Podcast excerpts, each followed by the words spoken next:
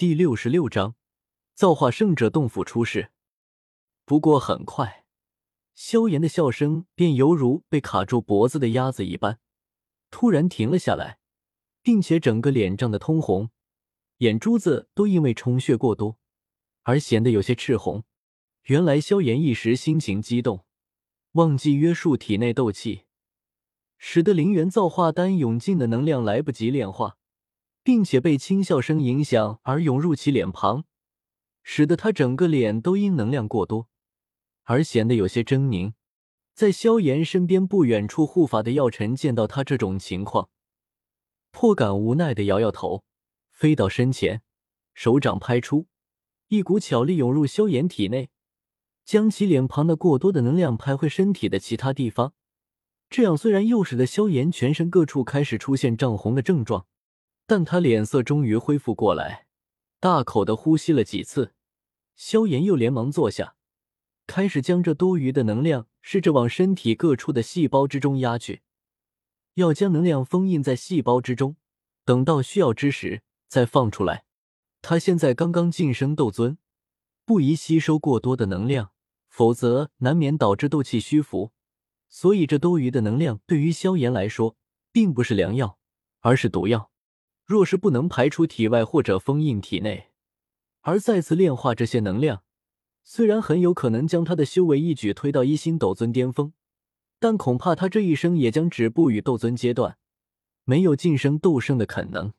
萧炎竭力将多余的能量压入细胞之中，但源源不断从小腹之中涌出的能量太多，还没等他封印住，便又有新的能量涌出。所以，萧炎只能开始将能量排出体外，而将能量排出体外也不是一件简单的事情。能量无形无相，而且已经进入萧炎的体内。若从身体的各处毛孔之中排出，需要先将精纯的能量化为气体，然后排出，但这样的效率太慢。第二种办法，便是依托实际的物质，比如鲜血或者是其他东西。将斗气全力压入鲜血细胞之中，犹如这种鲜血细胞现在成为萧炎排出体内能量的物品，也就是不用管里面细胞的死活，只要能更多的吸收能量便可。所以这种方法排出能量的效率极高。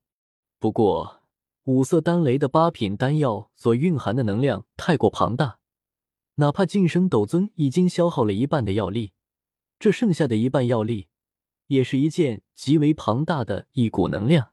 萧炎不断利用鲜血将能量排出体外，然后又用多余的能量化生血液，使得他体内血液几乎生生不绝，体表犹如一个喷射血液的机器。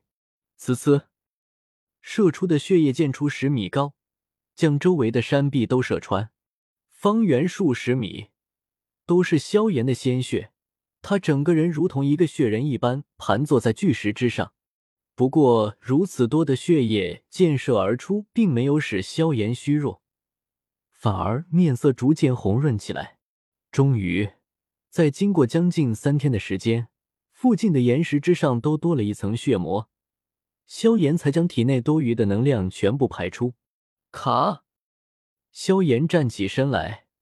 其身体的表面的血痂传来一声清脆的声音，裂开成无数瓣，露出里面萧炎的身体。再次感知体内涌动着的庞大力量，萧炎脸上终于露出一丝自信的笑容。好了，你先熟悉一番体内斗气吧。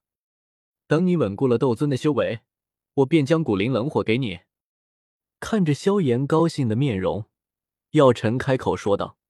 虽然有些不舍，但是古灵冷火在他这个灵魂体手上并不能发挥出最大的威力，还是给他找个更好的主人吧。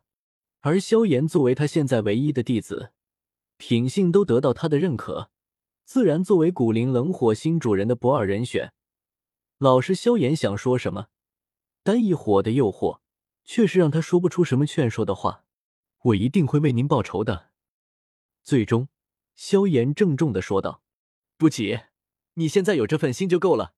等你足够强大，再考虑动手吧。”药尘欣慰的说道。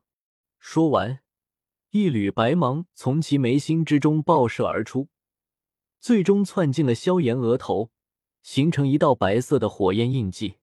而药尘的灵魂猛然波动起来，看起来又虚幻了几分，似乎射出火焰印记对他的灵魂体伤害颇大。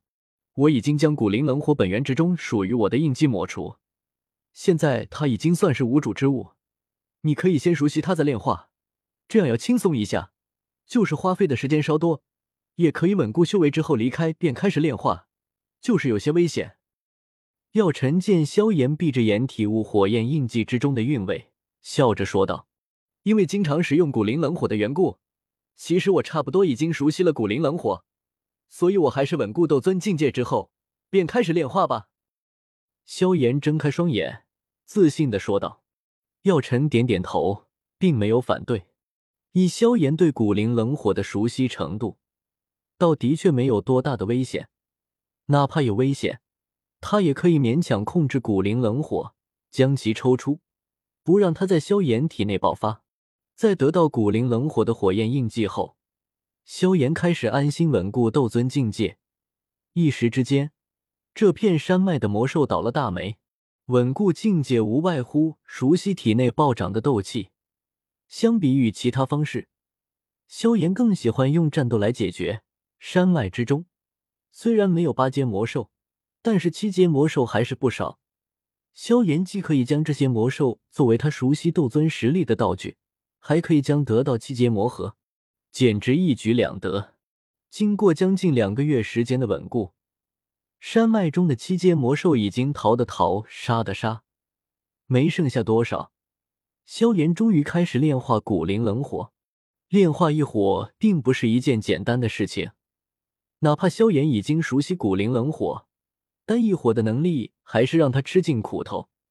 不过，他早就为炼化古灵冷火做准备，许多提升炼化一火成功率的丹药被他一一服下。